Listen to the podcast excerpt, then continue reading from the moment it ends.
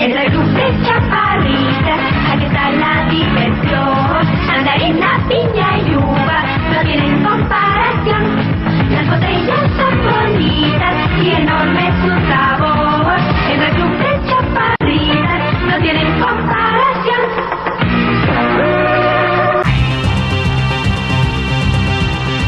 Escritores, I'm Terry Moore, and you're listening to Comic Case. artistas, Hi, this is John Romita Jr., and you're listening to the Kamikaze Podcast. Hi, this is Mike Mignola, and you're listening to Kamikaze. Hi, this is Eric Powell, creator of The Goon, and you're listening to Kamikaze.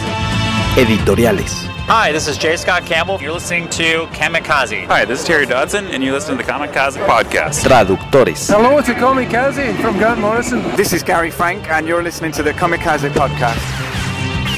coleccionistas, Hi, this is Frank Cho, and you're listening to Comic Kazi. This is John Bogdanov, and you're listening to the Kamikaze Podcast. editores, Soy Giuseppe Camuncoli, state escuchando el podcast de Comicase. fan chiquillos. Todos están en el podcast Comicase.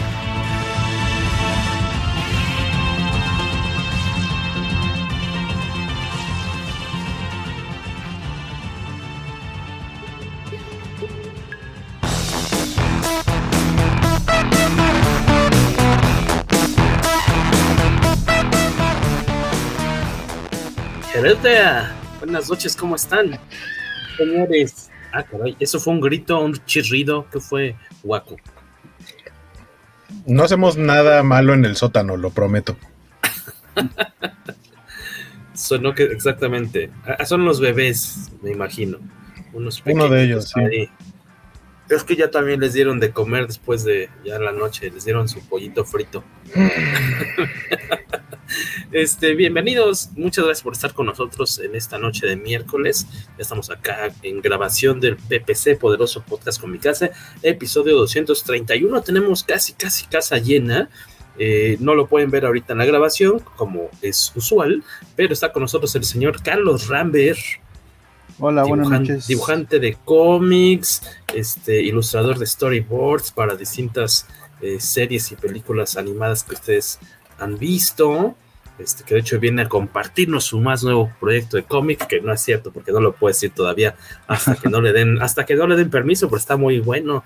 Muchas felicidades, Carlos Rambert. Ya en su Gracias, momento lo, gracias. lo podrás cacarear aquí. Nos da mucho gusto ver que, que, que sigues este, avanzando en tu carrera con proyectos chidos. También está el señor Skywaco. Buenas noches.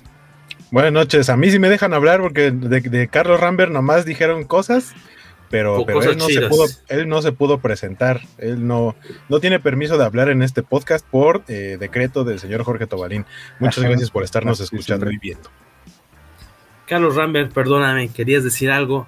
Que de lo que sí puedas hablar. Mira, qué, qué bonito sentirse bienvenido de que llega uno y me callan como siempre. Para que, para que no extrañen. Era la de Will Smith. Toma. No, pero sí, este, feliz de estar de, de revés, porque por fin van a- vamos a tener un tema libre. Porque realmente las películas no las he podido ir a ver por casos de fuerza mayor. De- Digo, qué bueno saludar de nuevo a todos. Que, que la, que la neta que hoy platicaremos como de notitas, noticias recientes. De, de toda la lista que yo vi que pusieron, nomás ubico como dos. Así que en las demás, miren, yo voy a decir, ah, miren qué padre. Este, pero. pero Opino aquí lo andamos. mismo, vas a decir. Sí, comparto Y- la opinión, muy bien.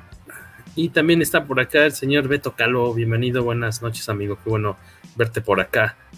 Hola, ¿qué tal? Buenas noches. Ya, ya hacía falta juntarnos por aquí. Este, la bandera Comicase. Eh, saludos a Manuel Cancino que anda por ahí. A Doom Shep Rock. También muchas gracias. A Rogelio Fortanel. A Luis Parker. A Jonathan M. Que no, no sabemos su apellido. Jonathan M. Pero anda por, por aquí también. Muchas gracias con nosotros un ratito aquí en la grabación del podcast Comicase. Hay surtido rico esta, esta noche. Hay varias este, notillas que queremos eh, platicar con ustedes. Eh, primero, pues ya, por fin, después de, mucho tiempo, aunque ya se habían dado por ahí revelado ya en semanas, meses recientes la, la apariencia de, de Natalie Portman como de Mighty Thor, ya por fin salió el, el tráiler hace unos días, este, causó mucho revuelo. Creo que en general gustó, me parece, o sea, por lo que me tocó leer de amigos y en redes sociales, creo que no desagradó. Eh, en su caso, ¿cómo lo recibieron? ¿Les fue, fue, les a ustedes? Y también les pregunto a Luis, a Emanuel, a Doomshep, a Rogelio, a Jonathan que andan por ahí conectados. ¿Qué les pareció este avance? Beto Calvo. Pues me, me, gustó bastante, creo que tiene el tono que esperábamos en una película de Taika Waititi, se ve divertido, se ve que hay acción y se ve que le siguen minando a los cómics, aunque luego no les den ni crédito ni un quinto a los involucrados en crearlo, pero, pero en general se ve bastante bien. En tu caso, Joaquín. También me gustó mucho. Fíjate que yo no soy tan fan de, de, de estar utilizando eh, rolas muy conocidas. Por ejemplo, algo que me ha gustado mucho de los proyectos de James Gunn es que sí ha utilizado de vez en cuando rolas conocidas, pero no tan conocidas como lo que ha hecho Taika Waititi con Thor. Entonces ver eh, o escuchar más bien Sweet Child of Mine eh, desde el tráiler y, de lo que hizo en, Thor Ragnarok. No sé, me gustaría escuchar o, una que no fuera tan conocida, como, como dije, como lo que hace James Gunn. Pero bueno, de inmediato nos da el tono y más bien le, da, le, da, continuidad al tono, como decía, como decía Beto, le da continuidad al tono que tenía en la película anterior. Sabemos perfectamente para dónde va, sabemos perfectamente cómo se va a ver. Eh, el chiste es ver cómo nos lo platican.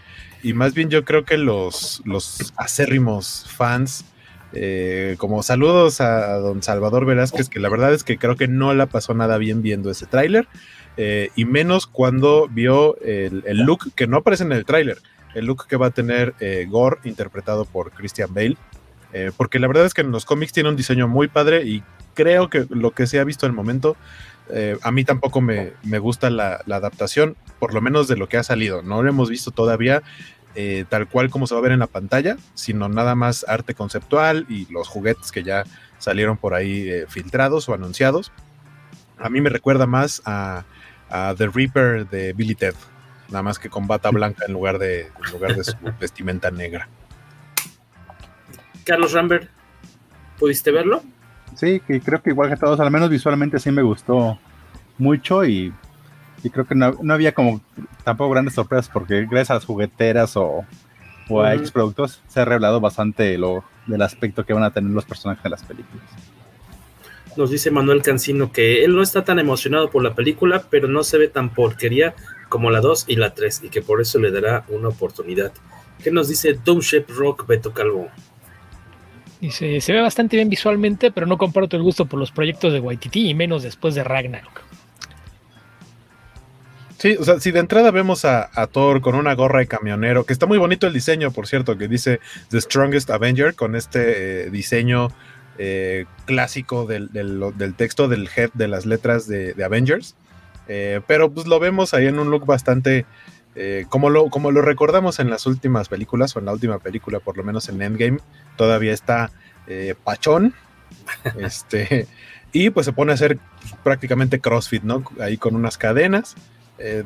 Insisto, esa es otra de las cosas que nos da totalmente. Taika Waititi no va a cambiar para nada el estilo que le dio en la película anterior, a pesar de las quejas de muchos fans que quieren ver una versión más seria de Thor. Eso no va a suceder en esta película. Y sinceramente creo que es la última vez que vamos a ver a Chris Hemsworth interpretando el personaje. Eh, no sé si Natalie Portman se quiera aventar a dar continuidad al personaje por más películas, pero pues a ver qué pasa. Y a, a, mí lo que me llama la atención es que muchos de los que se quejan se quejan justamente de los chistes. Seguramente ya se les olvidó el romper la taza y pedir otra y cosas por el estilo de la primera película o el no me pueden detener para que lo, lo, agarren con el taser. Entonces, creo que es lo, lo, de siempre, ¿no? Vamos a quejarnos aunque no haya por qué. Por ahí también ya había los intolerantes de siempre que dicen, no, no, es que eso es inclusión forzada, jamás deberían cambiar a Thor. Y en ese caso nada más recuerden un, un solo nombre, nada más digan eh, Eric Masterson y a ver con qué cara les dicen que, que no, que los cómics jamás deberían cambiarlo. ¿Qué mmm, partes, qué arcos recomendarías, Beto, leer? Sé que igual no es necesario leerlos para disfrutar la película, pero si quisiéramos estar un poquito más empapados de las historias o cachitos de historias que van a adaptar en esta película, como qué épocas de, de Thor, de, iba a decir de años recientes, pero ya no son tan recientes, ¿no? Ya estamos hablando de por lo menos 10 años, ¿no?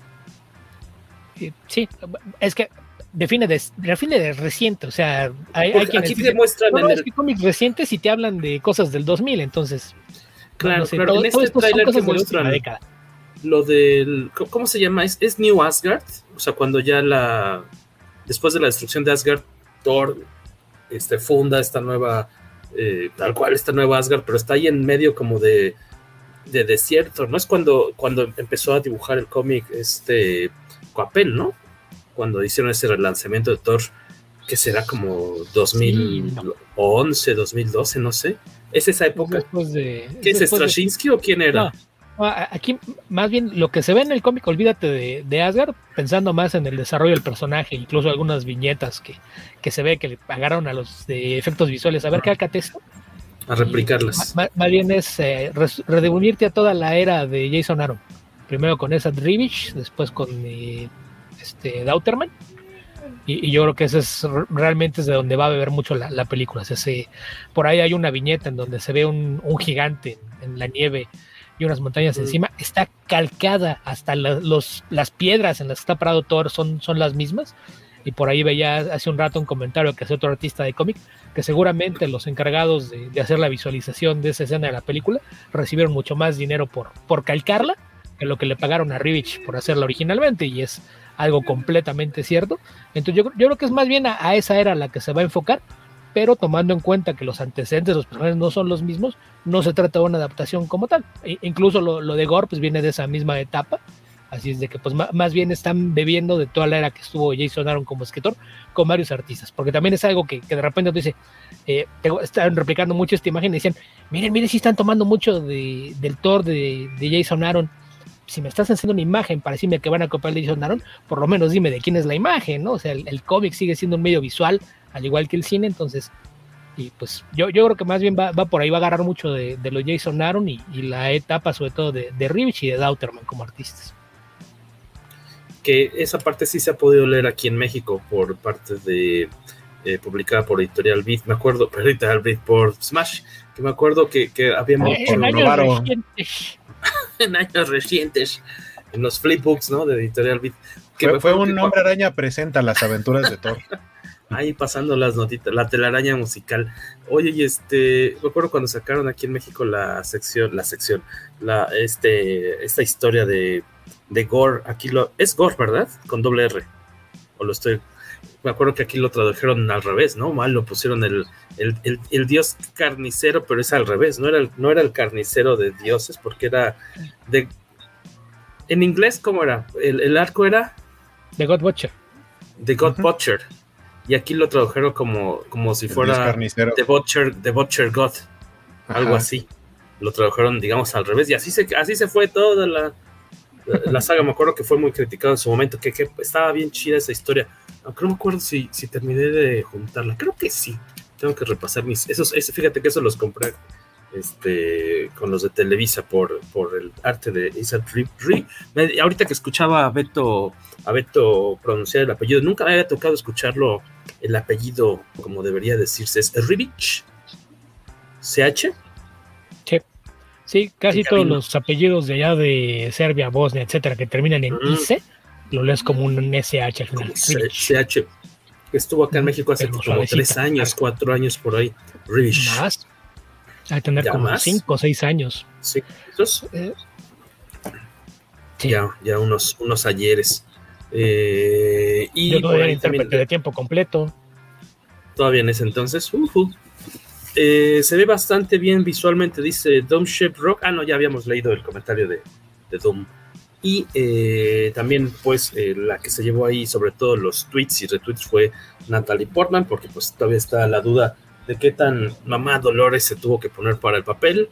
Por ahí hay unas fotos muy malillas en las que se le ve caminando así entre sets o con cubrebocas y demás, y sí se le ve acá como mucho más eh, corpulenta que de costumbre, pero pues habrá que esperar a ver. Yo, yo en algún momento pensé y temí que le hubieran puesto un, así como a, a Thor, a este muchacho le pusieron su traje de gordo, así como de silicón, de látex, dije, le habrán puesto un traje de, de a... No, a sí le, sí le metió, sí le metió al gimnasio. Y de hecho, en la, en la escena que se ve en el tráiler, por la posición en la que está, se ve como tiene bastante marcado el hombro. Creo que. Se, le ve más marcado y que digo, medio segundo, ¿no? Pero sí, sí, sí. habrá que esperar a ver qué tal, a ver qué tanto es el, el escorzo le ayudó o qué tanto sí se puso acá medio hombruna. Que, que, ella, que ella es naturalmente de complexión eh, menudita, es delgadita, entonces sí, sí, debe haber sido algo, un buen reto eh, meterle algo de, de volumen al, al músculo que por la, postura en la que se pone, como dice Hugo, en los hombros, es donde te das cuenta, se le ve la espalda más ancha de, lo que la tenía, entonces sí, sí, habrá que ver exactamente cómo resultó esto, pero también la, cosa con las fotos de paparazzi es que no sabes en qué momento de la filmación se dieron o cómo iba ella con la preparación física y que además son fotos tomadas en donde eh, ni siquiera hay un, un ajuste de vestuario o lo que sea, entonces si trae ropa más, más guanga de lo normal, a lo mejor la ves más espaldona, pero pues parece que está gorda, no, no sabes. Entonces, eso de, que anden todo mundo eh, retuiteando y haciendo notas con fotos de paparazzi siempre se me ha hecho una soberana estupidez. Porque dices que no es lo más parecido a lo que vamos a ver ya en pantalla, ¿no? No se parece nada a lo que vas a ver en pantalla. Entonces es, un absurdo que quiere decir, ah, ya sabemos cómo se va a ver con fotos de paparazzi. Es, un absurdo de, proporciones realmente asombrosas en todo caso se parecerán más a las filtraciones, a las fotos filtradas de, juguetes y demás de repente que están más cercanas a, lo que veremos en, pantalla. Hablando de ver cosas en pantalla por ahí, este Beto Calvo nos comentaba de eh, una serie, es serie de televisión, ¿no? La, basada en Dead Boy Detectives, que también llegó en su momento, eh, al menos, bueno, la, como no supe si era miniserie en su momento, pero llegó aquí por medio de Smash también de, de, Vértigo, Televisa, eh, ya hace yo creo que unos cuatro añitos, yo me imagino. No sé si fue una serie semanal, eh, estoy leyendo aquí, de Toby Lee con Mark Buckingham, pero leía que son personajes mucho más antiguos, digamos, que provienen de Sandman. Sí, sí, son, son dos niños dos niños muertos que son, son fantasmas en un viejo internado inglés. Y, después tuvieron, fueron el, el, punto de partida de un crossover en Vértigo, de Children's Crusade. Y, de ahí es de, donde son conocidos. Después han tenido un par de, miniseries a lo largo de los años. Y desde hace ya algún tiempo había rumores de, que querían hacer algo con ellos en la pantalla, pero no sabían si, si una película o una serie de, televisión. E, esa es la, la, versión más reciente, justamente, pero sí, sí son bastante, bastante más viejos los personajes. El caso es que pues con esto ya es el, cuarto proyecto en preproducción de cosas de Neil Gaiman, después de años de que todo el mundo decía, no, y si es tan famoso, ¿por qué no han adaptado nada suyo? Pues ahí, está, cuatro proyectos en marcha al mismo tiempo, para que no digan que no, que no, no, interesa. ¿Cuál, Gerardo Israel Ortiz, saludos, ya llegó, ya llegó aquí al podcast Comicase. ¿Cuál crees de los, o sea, de los proyectos más bien eh, que tienen relación con Neil Gaiman, cuál será el primero que en verdad está programado para salir primero. El primero es pues, el que ya tiene una temporada, que es Good Omens, es el, que ya, ya, ya viste una parte. o sea, la segunda, digamos.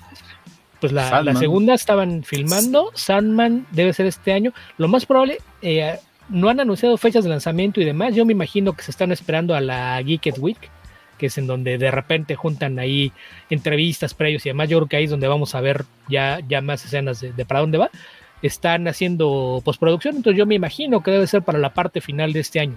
Yo imagino que por ahí de, de septiembre para atrás es donde, donde va a llegar Sandman, que yo me imagino que también por ahí deberá ser hacia fines de año eh, Good Omens. Eh, a Nancy Boyce tiene poco que terminaron de filmarla, se me hace que más bien va por el año que entra. Y de Dead Boy Detective se supone que ya estaban trabajando en ella y que ya hay un piloto, entonces no, no sé ahí qué tan avanzados vayan, pero pues sí, yo creo que todo es para finales de este año o en el transcurso del que viene. Por ahí también algo que se dio a conocer en, días recientes fue eh, la el próximo, más bien el inicio ya de filmaciones de una eh, película eh, para televisión, bueno, para Netflix, pero que está siendo producida por Netflix India. Ya hace en noviembre se había dado a conocer la, la nota de, este proyecto. Lo, interesante es que aunque no se ha como ha dado a conocer, no se ha dado a conocer el cast oficial, el elenco oficial, ya hay algunas, algunas fotos que han mostrado al elenco, eh, pues visitando los sets. Eh, son personas que nosotros pues no conocemos, eh, que es difícil que conozcamos porque el cine indio es, es raro que, lo, que se llegue a proyectar aquí en, en México, a menos que sea parte de algún festival de cine o algo por el estilo, pero ya, bueno, para aquellos familiarizados con el, con el cine de Bollywood, tal vez les puedan sonar los nombres de Susana Khan, Kushi Kapoor y Agastya Nanda, que son tres de los varios integrantes del elenco de, de, Archies, eh, que eh, ya empezó apenas hace 48 horas, empezó filmación por parte de Netflix India y con la dirección de eh, una realizadora llamada Soya Akhtar. A ver qué tal. A mí, me, los adentradas, bueno, aparte de esta película, lo que leí es que hubo como dos proyectos relacionados en el que relacionaban a Archie con la India. Uno en el que los personajes como los conocemos, entre comillas, viajaban a la India y otro proyecto ajeno en el que adapta unas versiones indias de Archie, Verónica y demás en los años 60 van, a, van a vivir, pero vamos, en, territorio indio, lo cual eh, suena, además a mí me causó morbillo, me, causa curiosidad ver cuál será el, producto eh, y la duración, porque alguna vez nos platicaban, ¿no? Este, en un maratón de, cine, no me acuerdo si esa vez fue guaco con nosotros, allá el José Martí, eh, hubo un maratón de cine indio. Y, vi, y yo, yo no aguanté, yo creo que me quedé a menos de la mitad. Yo creo que a las 12, una de la mañana yo ya estaba out. Y vimos la película esta de Pesadilla en la calle del infierno, la versión india, la del superhéroe que es como un gallo. ¿Cómo, se llama? No sé si está por ahí, Eli. Kantasami. O bueno, Kantaswami. Era el nombre de la película. También una película western de. Quick Gun Murugan. ¿Y te acuerdas esta otra en la que estaba como la superestrella varonil de, Hollywood, de, de Bollywood? Que ya su señor ya de una edad avanzada, pero era una especie como de Terminator sí, el robot. Entiran, el robot. Mira que mira qué buena memoria. Y el, y el actor se llama Rashni. Es bueno, es su nombre gordo. Que, una deidad, ¿no? Que, lo que nos explicaban, eh, que es, pues, para nosotros chistoso, pero ya es muy común, es que el tipo es tan famoso que su nombre va más grande que cualquier otra cosa en la película, incluyendo el título de la película. Ponen, y de hecho su, coprotagonista, su, el interés romántico lo interpreta Aishwarya Rai, que ha participado en producciones de Hollywood. Yo la recuerdo, eh, creo que la segunda parte de La Pantera Rosa, de las de recientes, ah, entre comillas, este, con, con Steve Martin, ajá. Este, ella es el interés romántico de su personaje en la película y en teoría es como la más conocida porque ella sí ha participado en el cine occidental y sale así como su nombre en chiquitito y así de, pero Rajni, gigantesco. Y luego, ah, sí, la película se llama El Robot. Vámonos. Exactamente, muy, muy interesante película. Y este, ahorita que mencionaste, a ¿es Ashwarya? ¿Ashwarya Rai o cómo es? Aishwarya. Aishwarya. En su momento, la, mujer más, ¿cómo ya? ¿Cómo se llamaba? La mujer más hermosa del mundo. Sí, según yo sí a tener ese, título. Sí, ese título, ¿no? que muy nadie, nadie lo otorga en especial, pero de repente se lo cuelgan a alguien y, y, se convierte en la, persona, el hombre o la mujer más hermosa del, más hermosa del mundo. Entonces, así las cosas. Ustedes, este, ya, ya estrenándose esa película en plataformas, bueno, en este caso en Netflix, ¿les causa alguna curiosidad? ¿La verían? Nos comentaba Jorge Grajales esa vez del maratón de cine de la India, eh, como unas estas generalidades sobre el cine, ¿no? De la India, que no creo que esta en particular sea tan larga, porque nos decían, no, pues es que ahí las películas de, oh, qué pacho, guaco. Las películas de la India duran tres, cuatro horas, porque es lo que, o sea, es lo que el público que va al cine espera que duren, porque van en familia y piensan estar ahí varias horas y comer este, o sea, como que la tradición es que vas a estar toda una tarde completa comiendo y esperas que tu película tenga, sea del género que sea, pero va a tener bailables, ¿no? Lo que pasa, o sea, lo que yo recuerdo que lo, que yo recuerdo que explicaba es que las personas trabajan, o sea, digamos que el, gran público se la pasa trabajando toda la semana y solamente tienen sus días de descanso en fin de semana. Entonces es como darles un producto de entretenimiento que, que dé para todas las edades y que dure lo suficiente como para que valga la pena ese, ese rato de entretenimiento. Por eso duran, o sea, una película de dos horas y media es una película corta en, en, la India. Eh, y estas películas que llegamos a ver, o sea, eran de tres, cuatro horas. Yo recuerdo, sí, hubo una en la que dormí un ratito, que fue la de Kantaswami. O sea, yo me dormí, me perdí, desperté y era como si fuera el capítulo. O sea, siento que no me perdí de nada. O sea, todo lo que haya pasado mientras me quedé dormido, de todos modos pude entenderle a la película. Y la idea es esa, como se supone que van las familias, tiene que haber, siempre hay el elemento cómico que tiene que atraer como a los niños, a los pequeños. Exacto, exacto. O sea, por lo tanto, no pueden, no, no, suelen ser de un humor para adultos o tener escenas como subidas de tono. En todo caso, tienen romance, tienen eh, los... Para todo siempre, público. Siempre bailan, ajá, o sea, deben tener acción, deben tener comedia, deben tener este romance, deben tener eh, el baile, o sea, si es una es una mezcla de géneros, o sea, uno por el, por el cartel se podría eh, dejar llevar y decir, ah, es una película de acción, y sí, a lo mejor es su género principal, pero ni siquiera diría que es el 60%, probablemente sea el 40%, y el 60% restante mezclenlo en cualquier otra cosa que hayan visto en cine o televisión. Que incluso en la de Pesadilla en la calle del infierno India, este, a pesar de que es una película de terror, ah, tiene su parte musical, ¿te acuerdas? Nos dice Jonathan. Esa, no la alcancé a ver. Yo llegué cuando también se supone que hacen el musical porque no pueden tener como escenas románticas, hasta un, hasta un beso, en vez de un beso, hacen los bailables. Sí, exacto. Sí, sí, sí. De hecho, no, no ponen besos a cuadro. Hacen como de que ah, ya se van a basar y se echan para atrás y así. Ah, y esta, esta de esa de Kantaswami que pusieron era como de las más recientes de aquel tiempo y fue la primera película de la India con producción en México, porque recuerdo que en algún ah, momento de la trama en algún momento de la trama se supone que los protagonistas viajan a México, no, pero casi, viajan a México, llegan al aeropuerto de la Ciudad de México, ah, salen, toman un taxi que aparte eran bochos amarillos que, en ese tiempo aquí en México habían dejado de existir. Ya estaban descontinuados. 15 años, por lo menos. Eh, toman un taxi que los lleva a su hotel que está en Valle de Bravo. se refrescan o algo y dicen, ah, vamos a turistear y van a turistear a los cenotes que están casi cruzando la calle de la Plaza de Toros, México. es una cosa rarísima. Sí, para, para, o sea, fueron a muchos lugares en México. Ah, bueno, y la parte final de este viaje están en el, en el desierto de Sonora, una cosa así. O sea, visitaron como, como muchas partes de la República Mexicana, pero para ellos era un lugar que abarcaba el espacio a lo mejor de la Ciudad de México. México, pero, es como también en la última película de Terminator, que no sabías si estabas en Tijuana o estabas en la Ciudad de México, sí. en el estado. Sí, sí, sí. Era una película muy rara. O sea, a nosotros nos daba risa porque ubicábamos perfectamente los lugares, pero pues, alguien que no conoce México, o como la gente de la India, para ellos como de, ah, ok, fueron a México y visitaron todo eso en tres días. Y evidentemente eso no se puede en tres días.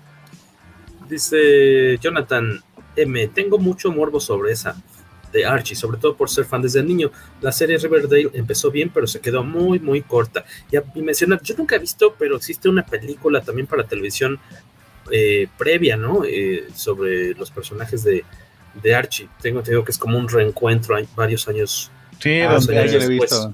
donde Torombolo tiene un hijo. Y rapea. Ajá. Ella parece un rap horrible, porque es una reversión de Sugar Sugar. ok. Sí, yo recuerdo haberla visto que la pasaron en Canal 5, seguramente. Antes la abierta salió. Sí, sí, sí. Uno este, premio para el que nos diga el nombre. Archie es este. Si vieron Detective en Hollywood, este, bueno, este, este, ese, uno de los patiños de este, de Eddie Murphy, es este, es Archie. Sí, un alto flaquillo de, de cabello rizado. No estoy muy seguro, ¿no sale también en la de Ah, ¿cómo se llama? La de Michael Clark Duncan con Tom Hanks. a lo mejor lo estoy confundiendo. A lo mejor lo estoy confundiendo. inesperados? Ajá. No, no es, eh, no es este, es otro. Sí, lo estoy confundiendo, es otro. Pero sí, es el que dice, es el que dice Cacha. Este, que sale con Eddie Murphy en, en este detective en Hollywood, un detective suelto en Hollywood. La película que hacen mención aquí los caballeros es Archie to Riverdale and Back que se ve como de los 90. Ah, es tal cual, de mayo del 90. Se fue para. Eh, se produjo para ser estrenada en NBC, Sunday Night at the Movies. 6 de mayo del 90. Está, está casi cumpliendo años de estrenada esta película y para los que nos están siguiendo ahorita en vivo verán una foto veloz del, eh, del elenco que ya eran unos señores eh, grandes en, ese momento. Pero este yo sí jamás la he visto. Y al menos valía la pena cacha que también tú la viste como guaco. Pues te tenía pero así no era como la gran cosa porque es una producción para televisión ahí los estamos viendo Archie regreso a Riverdale se llamaba en español exactamente sí me acuerdo que lo más divertido era Torombolo ya por aquí también está Hugo Hernández Lugo. Saludos. Hola, Se nos hizo, se nos hizo temprano. Tú, este, espera, ¿te da alguna curiosidad ver esa película, eh, la película india, Beto, o te da igual? Pues, mira, yo he visto películas hindús en, en Netflix y ahí hay, muchas de las películas son cortas porque no son musicales. Entonces, ahí, sí, más bien habrá que ver eh, cuál es la intención, sobre todo para la India porque siendo para plataformas de streaming, como que no, no les preocupa tanto la idea de que no, pues es que es la, fiesta que hace la, gente. En las cosas que han hecho para streaming, generalmente sí son duraciones bastante más estándar, entre hora y media y dos horas y media, dependiendo el, el tono o lo que sea. Y yo creo que la razón por, es una película de, de Archie y no de Archie en general, pues porque seguramente va a ser musical. Entonces me, me causa cierta curiosidad, pero no, no demasiada. Se llama The Archies porque ahora quieren hacer un multiverso y vamos a ver a todas las versiones de Archie que han salido en, en visuales. El de Riverdale, el de esta película, ya saben. Era, era venganza preventiva para poder tener un Archie moreno y, cuando la gente se empiece a quejar, poder decirles, ah, sí, pero que ella ya va a ser uno de los gemelos fantásticos y no parece asiático. Pues, pues, pues, para empezar, no es pelirrojo y de todos modos le dieron, o sea, le hubieran pintado tantito las cejas. O sea, si ya le tiñeron el, cabello de rojo, le hubieran así las cejitas para que no se viera tan, tan falsillo. Oigan, este, por ahí también Beto nos trae una notita sobre. Es muy selectivo en, racismo cada vez que hacen algo así. Nos traía Beto una notita sobre eh, Peter Ramsey, este escritor, animador, director de. Eh, bueno, artista, animador y demás, este, involucrado ahora en un proyecto eh, que tiene que ver con Star Wars y eh, a él lo ubican por su trabajo en la película animada de, de Spider-Man. Siempre se me olvida, siempre se me olvida el de Into the Spider-Verse. Esa es la, la, que salió hace unos años, ¿no? ¿Y cómo se llama la secuela, la que todavía no sale? Across the, the Spider-Verse. Across the Spider-Verse. Y Peter Ramsey es el director de esa cinta, ¿correcto? Uno de los directores. porque uno de los directores. Se usa, usa, su nombre y creo que son tres los, los directores de, de, Into the Spider-Verse. Y él ya tenía experiencia como director, y porque había sido. Eh, él empezó como director de segunda unidad. Creo que su primer eh, contacto con cosas que tengan que ver con cómics era el director de segunda unidad de Tanger. Fue la, la primera vez que trabajó en algún proyecto que tuviera que ver con cómics. Y en cosas que no fueran de animación, por ejemplo, era también director de unidad de la película de Godzilla que no debería existir. ¿La de Emmerich? No, no es Emmerich, es este. Sí, es la de Emmerich, ¿no? Son Devlin y Emmerich, sí, son los, los dos. Tan no debería existir que, los japoneses tuvieron a bien, matar esa versión de Godzilla y dicen, ah, no, este es un monstruo X, mátelo de la forma más humillante y no lo volveremos a ver jamás. Agarraron el diseño de, ese Godzilla para hacerse de él de una forma misericordia en, en, otra película. Pero pues él, él va a ser uno de los directores de Ahsoka, la próxima serie de, Star Wars. No dijeron, eh, cuando se hizo el anuncio, pues se sabe que se sumó al equipo de trabajo de la serie, pero aquí, la cosa, como han estado trabajando en las series de Star Wars, generalmente hay una rotación que puede ser desde dos hasta de director por episodio a lo largo de toda la temporada, entonces nadie sabe cuánto va a dirigir, pero por lo menos un episodio de la serie de Ahsoka va a ser dirigido por Peter Ramsey. Y este, eso es buena noticia, obviamente. También es, esa noticia fue, fue recibida con beneplácito, la noticia me imagino. Sí, él también fue director de una película animada que se llama Rise of the Guardians, el, origen de los guardianes de opción aquí en español. Que, es? Me eh, suena. Es la que es como si fueran los Avengers, pero de los, los, seres fantásticos.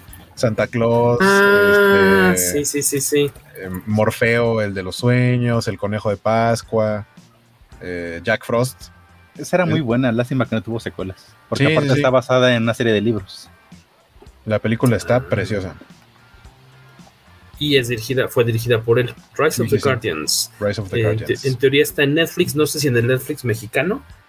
ya tiene 10 años, tú, desde el 2012. 2012 está cumpliendo su, décimo aniversario. El, ¿Cómo se llama en español? ¿Quién sabe?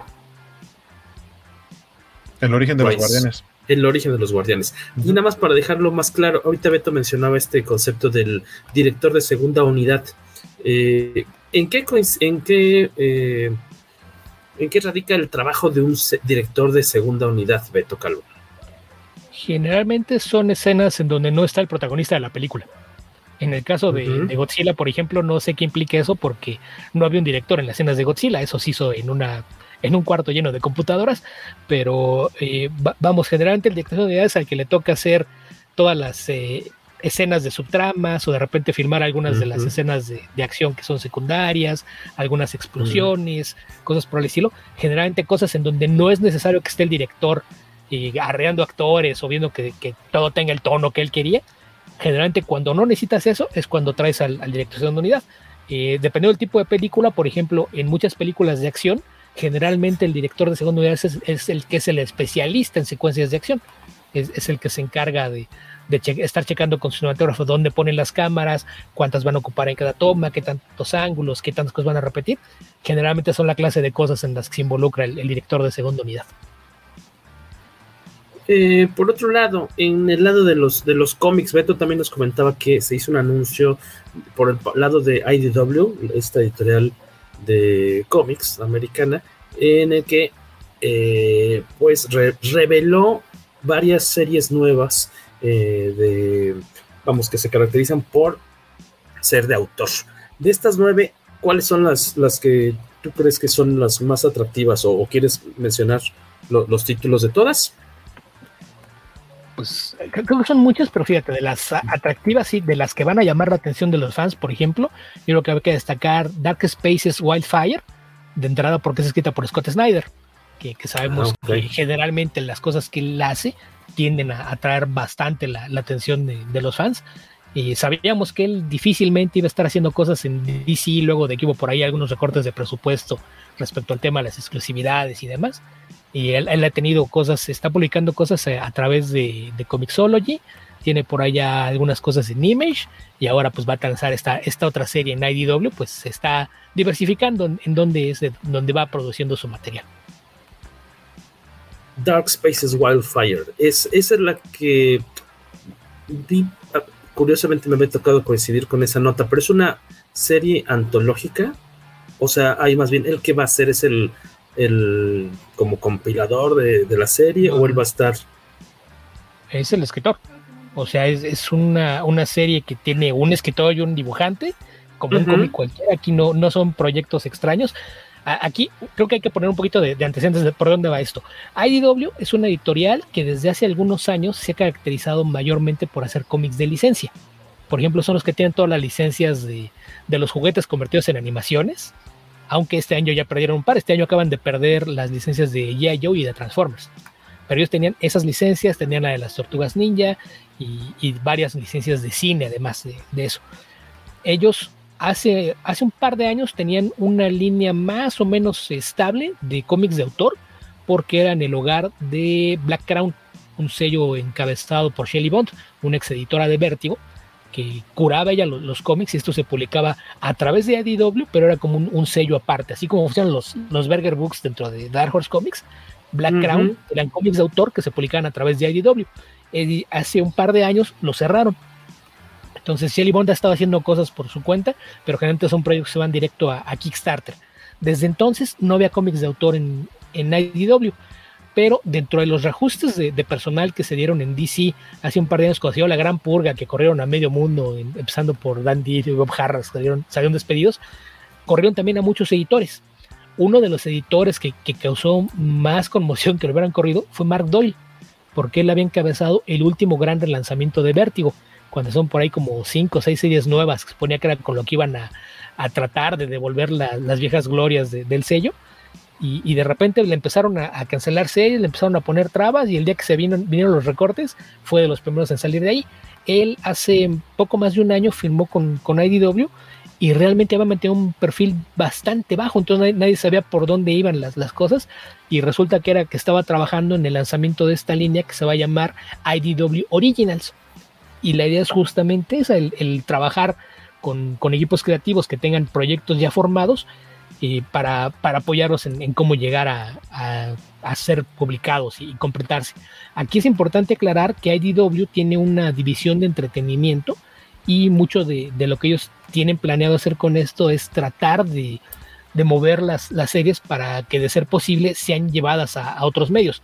Ellos sí, vamos, eh, tomarían también el papel de un agente para tratar de, hacer que algunos de estos proyectos se conviertan en películas, series de televisión, juegos, lo que sea, que es algo que, muchas editoriales lo hacen, en particular creo que a las que les ha ido eh, relativamente bien en años recientes haciendo esto de, servir como intermediarios a cambio de una rebanada del pastel, es principalmente a ellos, a Boom Studios y a Dark Horse Comics. Son, son las tres editoriales que tienen cómics de autor, pero tienen tratos que, que lo que incluyen es que en el momento que hay un interés por ir a otro medio, la editorial se involucra ahí como si fuera el agente representante y obviamente pues les, toca su, rebanada de, del pastel resultante. Entonces, eh, esa es la, forma en la que va a trabajar y esto va a funcionar con el mismo esquema con el que ves eh, lanzamientos así como los veías en Vértigo o los puedes ver en, Dark Horse o en Image. Algunas de las series se van a la sanción como miniseries y hay otras que pueden ser series de miniseries, depende de la aceptación que tengan, pero de los proyectos aprobados algunos no, no dicen cuántos números van a ser, muchos sí dicen estos son cinco números, estos son seis números, pero, pero va a ser variable. En el caso de esta serie de, Scott Snyder, con que el artista es Hayden Sherman, que aparte es un, artista que a mí me gusta mucho porque su estilo varía muchísimo de un proyecto a otro, y e, esa serie no dice cuánto va a dar, entonces podría ser continua. A lo mejor va a ser, si funciona, la seguimos sacando cada mes hasta que nos cansemos, o a lo mejor se van a tomar descansos de completamos un arco de cuatro, cinco, seis números, nos tomamos unos meses de descanso y regresamos. No, no han anunciado cómo va a funcionar eso. Pero muchas de las otras series que se anunciaron como miniseries, mira, algunos de los otros títulos es eh, True Cult, que es de Scott Brian Wilson con Liana Kangas. Y esa la anunciaron como miniserie de cinco números. Está Crashing, también de cinco números, por Matthew Klein con arte de Morgan Beam. Está Air Divers, que es escrita por Stephen Graham Jones, que es un novelista de horror muy bueno y que es de estos que produce como cuatro novelas por año, es súper prolífico y ahora aparte también ya va a hacer cómics, aparte es, alguien que, a mí me, encanta su estilo porque es, es fan del horror viejito, es mega fan de, los slashers, entonces es una serie que a mí me interesa bastante. Esa va a tener arte de David Gianfilis, que ha hecho varias cosas en, Marvel sobre todo, así es de que lo por ahí algunos aficionados sí lo, lo, ubican. Esta es una serie regular, continua, o sea, sí va a ser hasta que termine la historia o se deje de vender. Está después también eh, Dead Seas, una, serie de seis números de Kevin Scott con Nick Brokenshire. Y Golgotha Motor Mountain, una miniserie de cinco números de Matthew Berman con Lonnie Lander y Ryan, Ryan Lee es el artista. Es coescrita, pues coescrita por eh, Matthew Rayman y Lonnie Nadler y dibujada por Ryan Lee. Después está Arca, que es una novela gráfica original de Van Jensen con arte de Jesse Lonergan y me faltan un par. No, me falta nada más. Sí, dos. De, de Sin Bean, una miniserie de seis números de Robbie Thompson con arte de Molly Murakami. Y The Hunger and the Dusk, una historia de 12 números escrita por G. Willow Wilson, escritora que probablemente todo el mundo ubica por su trabajo en, Miss Marvel. Y con arte de Chris Walbus. Esos son los, los nueve proyectos que van a lanzar a lo largo de los próximos meses. Ahí los pueden ver en, pantalla para que vayan ubicando la portada del, primer número de estas series o novelas gráficas. Si solamente el presupuesto nos diera para leer tres de estos nuevos lanzamientos, ¿por cuáles crees que sean los gallos, Beto Calvo? ¿Cuáles son tus...? Ahí más bien sería busquen información sobre de qué trata cada uno, porque el, el ¿Y ya con la historia varía muchísimo. Digo, por creativos, los, los autores más famosos a nivel escritores, pues son eh, Scott Snyder y, Stephen Graham Jones. No, no hay gente más famosa involucrada ahí. Algunos de los otros escritores, ya mencioné a G. Willow Wilson, que mucha gente lo ubica por Miss Marvel, ya tuvo también su, eh, su propia serie de autor en, Image Comics, que es eh, The Invisible Kingdom, que es bastante buena. Entonces, a lo mejor esos de los que podrían llamar la, atención de muchos, pero algunos otros escritores ya tienen algún tiempo trabajando con otras editoriales. Jesse Lonergan es un artista que a mí me gusta mucho su trabajo. Él va a ser el responsable de, Arca. Él lanzó un, cómic a, través de Image, un, one shot sin, textos que es muy, muy bonito. Y, pero, pero insisto, el, editor para, para una idea de la clase de historias o que que está buscando, fue el, último editor que trató de revivir Vértigo. Entonces, eso puede servir como un, una idea de, que sepan qué clase de, historias le, interesa buscar. Y son la clase de proyectos que si, si me hubieran dicho que estos son lanzamientos de Image, yo lo hubiera creído sin ningún problema. Entonces, hay por ahí eh, al menos cuatro o cinco de estas me, llaman bastante la atención. Y la otra cosa es que no se va a lanzar todo de golpe, así es de que eso de, que si el presupuesto nada más te alcanza para esto, estos son los nueve proyectos con los que va a partir la línea de IDW Originals, pero incluso puede ser que no se hagan más de dos cosas al, mes de esto como lanzamientos. A lo mejor eh, un mes parten dos, hasta el mes siguiente parten otras dos, el siguiente mes parten tres, y así se van a ir y de acuerdo con lo que dijo Mark Doyle, él tiene, aparte de estos nueve proyectos, ya está trabajando con varios equipos creativos en al menos seis series más.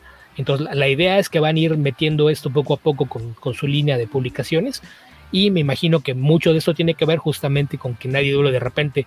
Eso de perder dos licencias grandes les, les causó un, cierto temor de, ok, no, no podemos estar dependiendo de, que no vaya un día antes a, a, hacer un berrinche y decir, ¿sabes qué? Me llevo mis juguetes, ahí te quedas y, pues pensar en a lo mejor crear alianzas con autores, que es lo que están haciendo en este caso, y si logran que algunas de estas cosas vayan a, otros medios, pues es algo que seguramente le, va a dejar beneficios a todos. Para que se hagan una idea, por ejemplo, de lo que puede hacer la editorial como intermediario, el trato para la serie de Locan Key lo medió IDW. Eh, de, hecho, si se fijan en, en, la serie de Netflix, se van a dar cuenta de que aparecen los logos y hay nombres de, de gente que pertenece a IDW que estuvieron como parte de la serie. Otra serie que no sé si, si ya había alguna cadena que la pasara por acá o cómo está era Wynonna Earp, un, western protagonizado por mujeres que también tuvo su estaba en Netflix, ¿no? Mm, estaba, que estaba en Netflix. Estaba todo. Eh, pero esa serie en, inglés en Estados Unidos la, la transmitía a través de Sci-Fi y también creo que la serie fue mucho más exitosa de lo que jamás fue el cómic. El cómic era más bien como que de culto pero también es, otro proyecto que salió a través de IDW Entertainment. Entonces, con esos dos antecedentes, pues seguramente es un, destino que puede ser atractivo para algunos autores que digan, pues sí, a, lo mejor saco mi cómic, la, serie va, a contar con el, trabajo de un editorial que sabe lo que está haciendo, que ya tiene experiencia y que además tiene los contactos para a lo mejor colocarme y hacer que esto vaya a otro medio, que ya sabemos que es algo bastante más lucrativo que los cómics, porque como bien sabemos ese es un medio en el que si no lo haces por amor al arte, estás haciendo las cosas equivocadas. Nada más para complementar, eh, Dark Spaces eh, Wildfire será la primera de, varias historias que irán narrando este, este título. Tendrá cinco partes y eh, la primera será tal cual Wildfire con guion de Scott Snyder y después de esa, la segunda historia que narrará Dark Spaces se eh, saldrá a la venta por ahí de, eh, no, no especifican todavía el mes, pero en 2023 y cada determinado tiempo irán rotando, no, no tanto escritor, porque será Snyder, sino Snyder con un artista distinto contando historias, historias nuevas. A ver qué tal, pues ya aquí está, está buena la información que nos trajo eh, Beto Calvo y en relación, una mención pues rápida de felicitación al buen eh, Peniche, Fernando Peniche, qué buena onda, porque después de muchos, muchos años, como un gran fan de las tortugas ninja, que siempre su portafolio nunca faltará una ilustración de tortugas ninja, porque las adora. Eh, hace unos días este, se, publicó en redes lo que será su primera portada. Y aparte, él va a tener a su cargo el arte interior de un cómic llamado Tortugas Ninja, Tienes Mira Ninja Turtles, de Armageddon Game Opening Moves, que es eh, un, iba a decir que es un one shot, no es un one shot, más bien es una historia en, dos entregas. Ajá, es, que es la precuela, son dos números, me comentaba, este, que antecede tal cual a lo que ya va a ser The Armageddon Game, como que es el, evento anual grandote de Tortugas Ninja en este 2022. Y en junio sale el primer número de este cómic dibujado por eh, Fernando Peniche, mexicano, que ha estado trabajando eh, para tanto sellos nacionales como Corteza Editores. Eh, de hecho, a Beto Calvo le tocó, si no me equivoco, ¿tú hiciste traducción de algún trabajo de, de Fernando? ¿De mm. Crónicas de Maltea? ¿No te tocó? No, no, eh, las hacen ellos mismos, los, escritores de, la serie que son Glenn Miller en, Crónicas de Maltea y Ramón Espinosa Niebla, ellos nos hacen las traducciones. Yo más bien lo que hago ahí es eh, corrección ortotipográfica. Ah, ok, ok, Me mandan y yo nada más y reviso cómo están los textos, que, que todo tenga congruencia, que no haya frases repetidas, dedazos y errores de ortografía y demás. Ah, perfecto. Me quedé con, la idea equivocada. Y también Fer ha estado trabajando un, tiempo. Según yo ya no existe la editorial, pero este se me fue el nombre de, Neymar Comics. En Neymar Comics estuvo trabajando él como ilustrador en, más de un título por un tiempo. Creo que después ya no tengo entendido que tronó la, la línea. Pero él también trabajó para los cómics de DreamWorks, haciendo el cómic de Megamente, también creo que hizo cómics de, si no me equivoco, de Kung Fu Panda. Ha estado moviéndole por aquí, por acá. De hecho, hemos tenido el gusto de que en Comicase nos haga dos portadas. Por ahí recordarán una con Spawn y eh, otra también, eh, otra, ah, que era la 3D también, que era, tenía a Batman, a Usagi y a quién, a, al... ¿A quién? ¿Quién más sale? ¿Saben? Unos xenomorfos, al comedian, ¿no? De, Watchmen. Nos ha hecho por lo menos dos, portadas a Fer. Nos, nos, da mucho gusto que por fin se le haya hecho esta, eh, esta, pues que le haya atinado por fin. Qué bueno, no sé quién haya sido responsable de abrirle ahí las puertas, pero súper chido. Y por ahí nos comentaron que hay otro mexicano involucrado en este mismo título con unas portadas variantes, pero pues todavía el mismo todavía ni siquiera lo puede decir, así que pues no sé, no le vamos a echar, no lo vamos a meter en broncas, así que este, nos la guardaremos para otra ocasión. Saludos a Miguel Ángel Vázquez Galloso, que anda por aquí también, a Jesús Estrada Sánchez, que dice, el poderoso podcast con mi casa se parece a Limas de principio de los 90, no se sabe cuándo saldrán al aire. Hablando de las tortugas Caguama, dice Alberto Palomo, va a haber especial de las tortugas ninja Last Running porque estrenar el quinto número a final de mes. Ah, más bien, nos está preguntando que si tendremos especial nosotros. Ah, pues estaría padre. Y aparte, pues es una serie corta este, Alberto, estaría, tienes toda la razón, ya está a puntito de salir por fin, con muchos retrasos. Corta, pero esa sí salió como cómic de Rob Life, el noventero. La anuncio un mes, empiezo dos meses después, tres meses después sale el número dos, cinco meses después sale el número tres, luego les digo, esperen, esperen, es que todavía no termino de hacer el otro, y ya por ahí, cuando todo el mundo se le olvidó un año, año y medio después, termina su miniserie de cinco números. Que, que aparte tengo entendido que nunca o sea, de repente así, no, son cuatro números, no, a lo mejor son seis, bueno, no, a lo mejor son cinco. o sea, como estuvo cambiando, mutando tal cual como tortuga durante todo ese tiempo de publicación hasta que dijeron, no, pues ya. Lo que sí fue impresionante el éxito de esta serie era la, se reflejaba de repente en la cantidad de portadas variantes. Estoy en un par de grupos de tortugas ninja, uno muy clavado en coleccionismo de cómics, pero hay gente que, ¿cómo cazó estas tortugas ninja Last Running? Pero así de, cada número tenía de repente, por ahí no me acuerdo si el 1 o el 2, tiene como 60 variantes. Y los fans estos completistas cañoncísimo cazándolos, este, como si no hubiera un mañana así, impresionante. La, y los precios aparte de esas portadas. Eso no es tan raro, más bien lo que pasa es que te topaste con alguien que sí las colecciona, porque de muchos cómics no te enteras, pero hay muchas publicaciones que tienen exclusivas de tiendas. ¿Me Más bien lo que pasó con esa, porque la editorial como tal sacó como siete, ocho portadas. O sea, sí eran bastantes, pero no eran tantas. Pero entre que empezaron a salir de repente las, las portadas de incentivos, que esta es una por cada 25 copias, una por cada 50 y demás, y luego se le empezaron a sumar las de tiendas, que sabiendo que había un fandom muy dedicado, ah, pues yo quiero mi, mi portada exclusiva, se hicieron muchas. Entonces, e, esas de repente, más allá de lo que le puedan vender a sus clientes, se convierten en el negocio de, de subastas y demás, porque y pues como nada más está disponible en la tienda, hay pocas copias y luego los fans completistas pues sí andan tratando de cazar todas las que puedan y ahí sí de repente te encuentras con que hay decenas de, variantes diferentes. Es impresionante. Por ahí Waco nos pasaba esta nota calientita, Waco. No nada más esa, porque después de esa vi otra. Lo que pasa es que Sony ahorita está, justo en estos últimos instantes, ha estado moviendo eh, sus fechas de calendario. Y si bien esta podría parecer una buena noticia, eh, poniéndole ya fecha de estreno a la película de Madame Web, que yo sigo sin entender por qué va a haber una película de Madame Web, pero bueno, ya tuvimos a Morbius. Pues porque no hay eh, licencia, así que rascarla del fondo de la olla, guaco. O sea, pero cancelaron la de Black Cat y Silver Sable para hacer Madame Web después. Eso no suena nada lógico. O sea, yo entiendo que hay es lo más parecido hay un hombre araña ahí, guaco. Déjalo.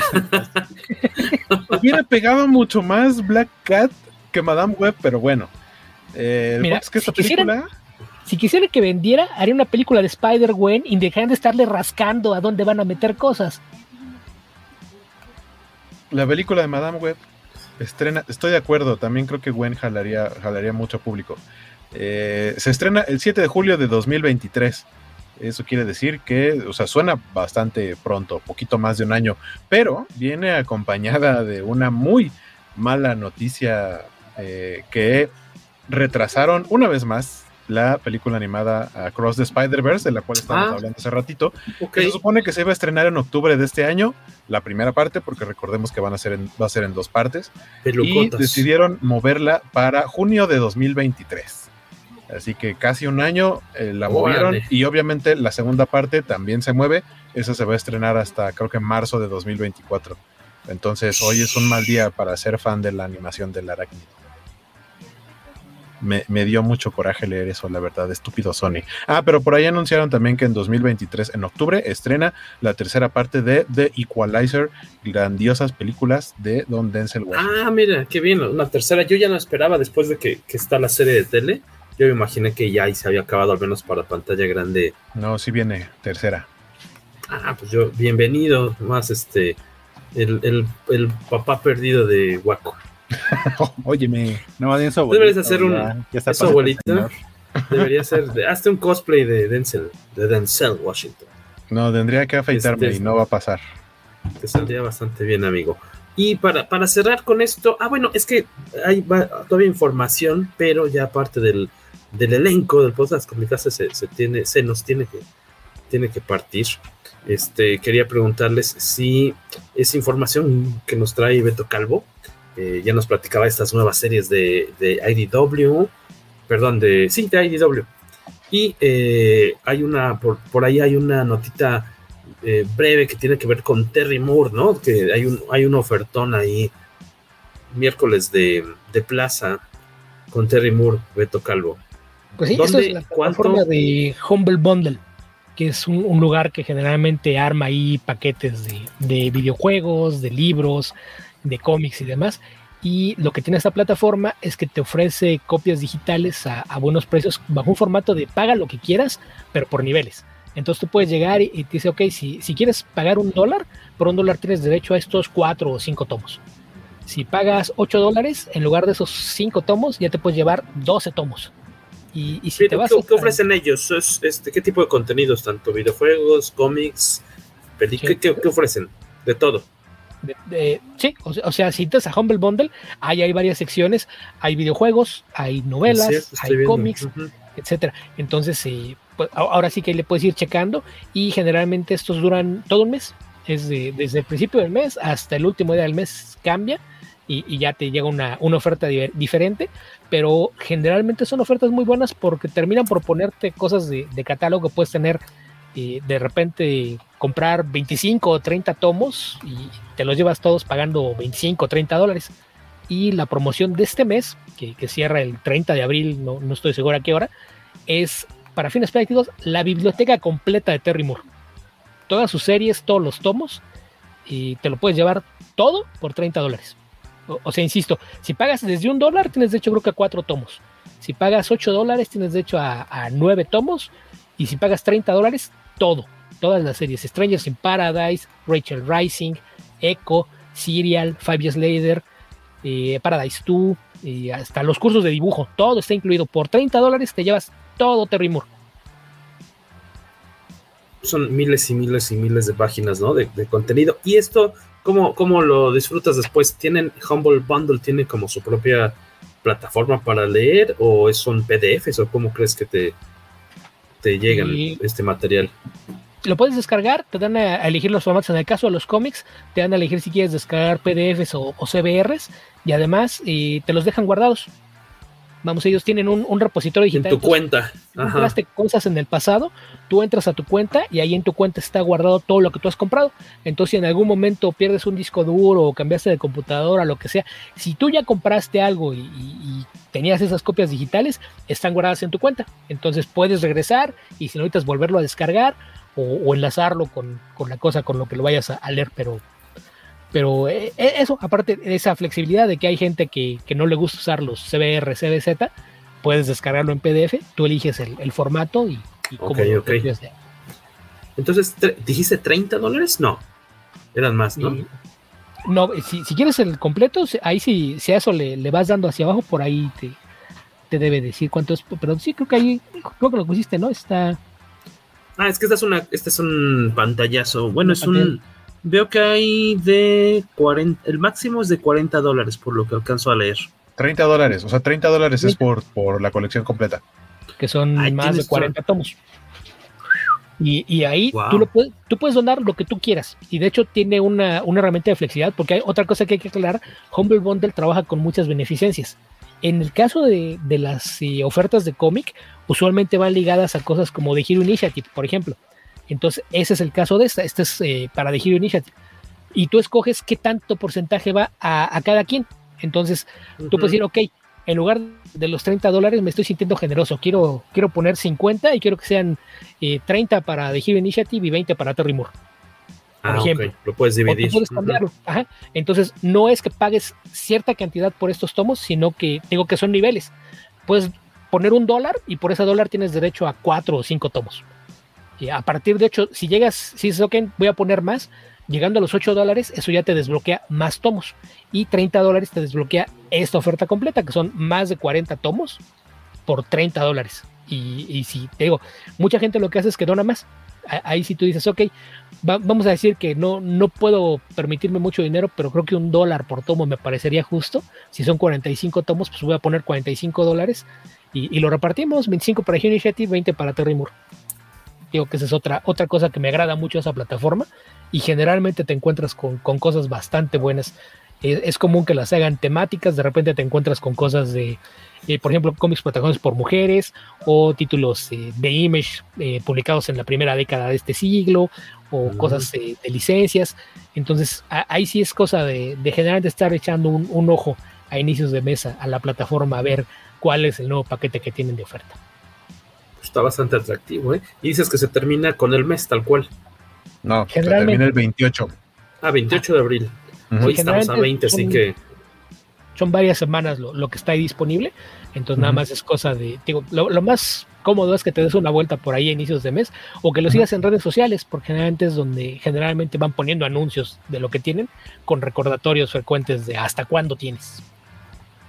Y eh, esto por el lado de las ofertas de de carnisalchichonería. Yo, yo no sé, no sé qué programa veía Alberto Palomo porque dice que como el payaso gallinita del qué barato, qué barato, si esa era la gripita. A lo mejor él lo veía en el, en el canal 55 o no sé. Era el, regional de allá de. no, no, sabemos cómo era en provincia, ya sabes que luego les da por cambiar cosas, entonces. Pero, pero el payaso la grimita ya era de provincia. Su, o sea, el programa donde. Ah, bueno, sí, era de Guadalajara. exactamente. Eh, acá no lo. Lados, acá llegó importado, tienes toda la razón. Cierto, tienes toda la razón. O sea, a lo mejor sí es más como dice Jorge, regional, pero regional como el local. Como el, como el payaso que fue a mi fiesta de tres años que era Chepillín. no Cepillín, Chepillín. ¿Y se parecía? Hay, fotos de eso, estaba idéntico. Idéntico. Órale, qué chido. Yo llevo varios años tratando, y no, lo he googleado y no lo he encontrado. Me acuerdo que ahorita hablando de Cepillín no tiene nada que ver, ¿verdad? Con la, bueno, sí tiene sus cómics, tuvo sus cómics Cepillín, pero una vez en la escuela, en la facultad, habían, no maratones, pero había funciones de cine los viernes. Y un día, un, no sé qué fue a ver, que antes de poner la película nos pusieron un cortometraje, no sé si lo hizo alguien de, nuestra escuela, eh, que era de un chico que se quería vengar de Cepillín eh, lo contrata, busca en la sección amarilla, que me imagino que antes sí se anunciaba Cepillín, porque está la toma en la que está buscando Cepillín, le llama, llega a su casa, nada más ves que se abre la puerta y se ven las piernas con tenis este, y gabardina en los tenis de Cepillín, y resulta que lo, lo, que quería era contratarlo, pero para torturarlo, porque de niño todos los compañeros de... Sus compañeros de la escuela le daban, lo, lo buleaban cantándole la canción de Tomás, que fue estas, y él se llamaba Tomás, entonces lo, tiene el trauma y contrata a Cepillín para torturarlo y madrearlo. Era un cortometraje muy extraño, pero muy divertido. Así que si alguien sabe, avise. Ah, ya, ya, dijo, ya dijo Alberto Palomo que lo traicionó, el autocorrector. Ok, está bien, te la damos el por. el payaso gallinita. Que dice que entendió que, que, el Humble Bundle es algo así como Kickstarter fusionado con Comixology. No tanto. No. Yo diría más como un Go, GoFundMe. Bueno, no, GoFundMe no eh, o sea, es que, es que Kickstarter y ese tipo de plataformas son para juntar dinero para, para sacar un proyecto. Y acá no, acá más, más tiene que ver como con, con donaciones, pero para causas, no para que salga el proyecto. Porque el proyecto ya existe, ¿no? Ya, existe la, el producto lo de, final lo de Comixology sí tiene un poco de sentido, sí, sí, sí. Salvo que no tiene, tiene el lector de vista guiada que a mí no me gustaba para nada. Sí, básicamente es un lector como de PDFs, porque tal cual sí vi que Terry Moore lo describió así como eh, por 30 dólares tienes toda mi obra eh, en formato de alta calidad en PDF. O sea, básicamente lo que lees son PDFs. Nos dicen por acá, no es de cómics, pero nos recomiendan Pam and Tommy. Está bien chida, está en Hulu. Yo no sé cómo es que no sé cómo es que Jesús Estrada vio Hulu porque Hulu no existe en México, pero si la quieren ver aquí, la primera temporada está en Star Plus. Ah, en Star Plus.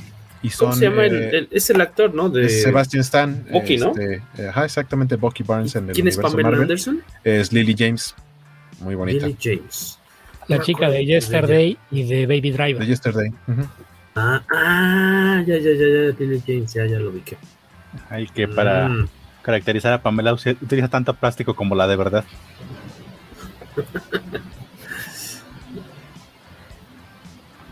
pues habrá que checar. Pam Antonio, ¿cosa? Sí, Pam Antonio.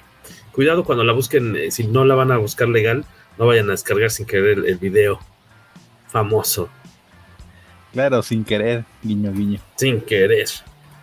Este, por aquí, y para cerrar, teníamos otra eh, notita de, Ah, bueno, una. Eh, Beto Calvo nos comentaba también que hay tres seriales nuevos en Webtoon. Eh, Cacha, Waco, ¿ustedes leen algún contenido en Webtoon? Sé que aquí en, México está agarrando. Ay, güey, me dio como un toque mi audífono. Sé que está agarrando este, pues, más fuerza, ¿no? Y también hay autores mexicanos que publican contenidos por allá como Alegames. Bueno, lo que pasa es que Webtoon, eh, o sea, está Webtoon y aparte está el Webtoon, la versión en español, que según yo es para Latinoamérica, y digamos que sí son contenidos separados, no solamente, no nada más le cambian el idioma. Eh, y, el contenido en español, eh, quien tiene ahorita una producción que, que, pues generó bastante público es Alegames, The Mountain with Teeth, a quien seguramente conocen. Ella, ella tiene ahorita su publicación en Webtoon, pero la versión no sé si es Latinoamérica o solo en español, pero aparte existe el Webtoon, que es como la plataforma principal antes de que existiera esta versión en español. Eh, y de ahí yo lo único que he leído, que probablemente es uno de los más famosos Webtoons de la historia, de la historia de Webtoon, porque tampoco es que tenga mucho, este, que se llama Lord Olympus. No, no lo he seguido, eh, en su momento leí bastante hace algún tiempo, pero ya incluso salieron tomos de pasta dura y todo, y tengo ganas de comprarlos porque está muy bonito. Es eh, mitología griega en formato como de romance con un estilo cartoon muy bonito. Ese se los recomiendo mucho. Es muy bueno. Yo también lo, lo empecé, también voy bastante atrasado, pero ese incluso ya tiene una nominación. No sé si lo nominaron a los Hugo o a los Nebula. O sea, estos premios que eh, son para la literatura de ciencia ficción y fantasía, tienen una, sección que generalmente es para material gráfico. Entonces ahí generalmente esas categorías están llenas de cómics y novelas gráficas y por ahí está Lore Olympus justamente, no, no tanto por el botón, sino por las versiones impresas que les ha ido bastante bien. Y en tu caso, Carlos Rambert, ¿eres familiar con, estás familiarizado con Webtoon o no le has entrado? Con algunas cosas, no tanto los orígenes, porque aparte, como dice Waco, de que separan en inglés y en español, también hay otra, otra, otra separación más que es Webtoon Canvas, que ahí es donde la gente lo sube por su cuenta. Porque gente en Webtoon son los que, originals, o sea, los que trabajan para Webtoon para subir contenido original. En cambio, en Canvas es como, es como la perrada que sube este su por su cuenta los este, sus propios webtoons, pero también ahí tienen tienen este algo muy atractivo que son con cruz cada cierto tiempo que digamos, si, si tu webcomic tiene cierta popularidad, te, este, como que te, te gradean a ser original. Y, ah, ok, ok, ok. Es como, este, es como otra división. Sí, porque es como la primera. Ajá, Raúl Treviño estuvo un rato este, haciendo un cómic para, este, para Webtoons en, la parte de los originals. Pero él empezó como Canvas. No, creo que él ya directamente entró a un concurso. si no me recuerdo. Ah, ah, entonces. Sí, lo, que pasa es que esta plataforma nació, si no me recuerdo, en Corea. Y después de que se hicieron súper populares en Asia, o sea, son, son cómics que tienen millones de lectores. O sea, olvídate de que tú que hablas de que, ay, vendieron 50 mil copias. No, el cómic occidental sigue, sigue siendo una, una miseria cuando lo, ven en el contexto global. Cuando empezaron a, expandirse, eh, hicieron una invitación abierta, hicieron, no, no sé si fue tanto concurso o nada más convocatoria, y e, eligieron varios proyectos para, para, empezar a abrirse más a Occidente, que aparte, si tienes la versión internacional, hay cosas que se pueden leer en varios idiomas. Eh, que, fue una de las cosas que yo pensé que iban a hacer con lanzarlo en Latinoamérica. Yo pensé que muchos materiales está disponible en inglés y no, ahí, ahí sí no, no sé cuál fue la razón para, para tenerlo por separado, pero incluso hace unos años la plataforma contactó a muchos autores de cómic americano. Por ahí había títulos de Fabián Iciesa, de Mark Wade, de Warren Ellis con Colin Doran, había como cinco o seis proyectos de, autores reconocidos que lanzaron a, partir de, Webtoon. Eh, de los pocos que, he visto que actualizan por ahí, hay uno de Justin Jordan con John Amor que se llama Urban Animal, que también ya tiene bastante tiempo leído bastante bien en popularidad y creo que también ya, ya tiene por ahí un par de tomos impresos. Pero fue, eso, que cuando empezaron a tratar de globalizar la plataforma, invitaron a muchos autores de otras partes del mundo a, que enviaran material y en el caso de los artistas de, cómic americano, de artistas y escritores, fue de que los contactaron directamente, oye, pues no, no te interesa algo por acá, nosotros te pagamos este durante un tiempo para que lo hagas y ya después dependiendo cómo se mueva, pues ves si, si tú le sigues o no. Entonces casi todas eran historias que, que tenían un, final y tío, la única de todas esas que creo que sigue es la, la de Urban Animal, pero en el caso de Rolo Treviño también creo que fue a partir de eso que hicieron una convocatoria que mandaran propuestas y a ver qué se quedaba, y creo que así fue como entró el, de Rulo, que si no me equivoco en sí lo, lo completó hasta donde quería hacer. Entonces la diferencia del webtoon eh, normal, digamos, el, o el más popular, es que webtoon le paga a los creadores para que mantengan esos contenidos o cómo. Mientras que los tiene como un conjunto de este cómics son originales para la plataforma y le paga, le paga a los autores para este, que producen el contenido bajo ciertos estándares. Incluso tiene sus propios mm. editores dentro, dentro de este Webtoon. Ok, ok, ok. Y aparte está Webtoon Canva o Canvas, que es en el que cualquiera que a lo mejor ya tiene un producto creado lo puede montar. Ajá, justamente. ¿Y, y, reciben algo a cambio esos creadores? Eh, pues solamente, digamos, promociones. De hecho, tampoco puedes, tienes después de cierto número de suscriptores, puedes monetizar, pero también, ah. aunque no sea tan, no tiene que ser como tan, tan en tu cara, pero puedes poner tus redes de, miren, aquí tengo un Patreon por si me quieres apoyar. es lo que hacen muchos autores. Ok, ok. Ah, bueno, interesante, interesante. Por acá nos decía Jesús Estrada, pues con respecto a la, eh, a la oferta, al ofertón este de todo el material de Terry Moore, decíamos está baratísimo, 30, 40 dólares, a lo mucho, este donativo para tener todo lo que ha publicado. Eh, tenía el comparativo de que dice tan solo el ómnibus de Strangers in Paradise anda en 9 mil pesos y en, en Amazon, Amazon Dutch está en 165 dólares. O sea, si te ahorras una muy buena pachocha. Es un gran deal, la verdad. Un gran deal. Y por acá había, eh, Beto también nos quería comentar algo bien curioso que eh, mencionabas, ¿no? Que algo en, antes de la grabación del podcast, que en el más reciente reporte de ventas de cómics y novelas gráficas en librerías de Estados Unidos, el reporte de ventas, eh, Marvel ni DC aparecen en los primeros lugares, ni siquiera en los medianos lugares, sino que fue, fue un mes malo de ventas, ¿no? Para, no, no, para ambas editoriales. Un, semestre es del reporte de ventas de todo 2021. Ah, del año. para que tengas una idea de cómo estuvieron las ventas de, cómics y novelas gráficas en librerías en 2021, las ventas de 2021 de cómic y novela gráfica en librerías, tanto en línea como físicas, son más del, más del doble de, lo que había sido en 2018-2019. Si sumas 2018-2019, no alcanza a llegar a las cifras de ventas que alcanzaron en 2021. Por eso es que de repente ves que muchas de las editoriales grandes empezaron a contactar autores para hacer novela gráfica original, que empezaron sobre todo tirándole a, los niños y ya después se, se fueron moviendo hacia territorio más adulto. Por ahí hace poquito anunciaron un, proyecto de Mario Ryu con Sana Takeda, las autoras de Monstres, van a lanzar una serie de novelas gráficas originales a través de Abrams que es una de, estas editoriales que hace muy poco, ellos abrieron su, su línea de, novelas gráficas hace como 8 o 9 años. Y, en ese lapso ya han hecho algunas cosas bastante interesantes, pero ya son muchas editoriales que se dan cuenta de que hay un mercado bien grande para los cómics. Y es un mercado tan grande que, eh, que con la gente dice, ay no, es que los cómics más vendidos de Marvel y de DC, sacas las listas de los tomos más vendidos en, librerías y como esto incluye en línea, esto incluye por ejemplo Amazon. Entonces con todo y Amazon, si tú buscas cuál es el título más vendido de Marvel o DC, te tienes que ir hasta el lugar 164 de la lista. Hay 163 títulos que no tienen nada que ver con Marvel o DC que venden más que lo que venden ellos. Y, y a ver, bajo esa premisa, ¿tú cuál podrías creer que fuera el cómic más vendido en librerías de Marvel o DC? pues uno normalmente pensaría que es algo relacionado con, Batman, ¿no? No. Y me imagino que no es ni siquiera.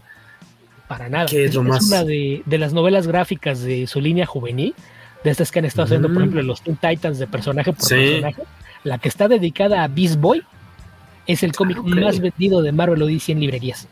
Y de repente volteas a ver la lista y lo que te llama la, la atención, volteas a ver el top 100, 80 son títulos para niños.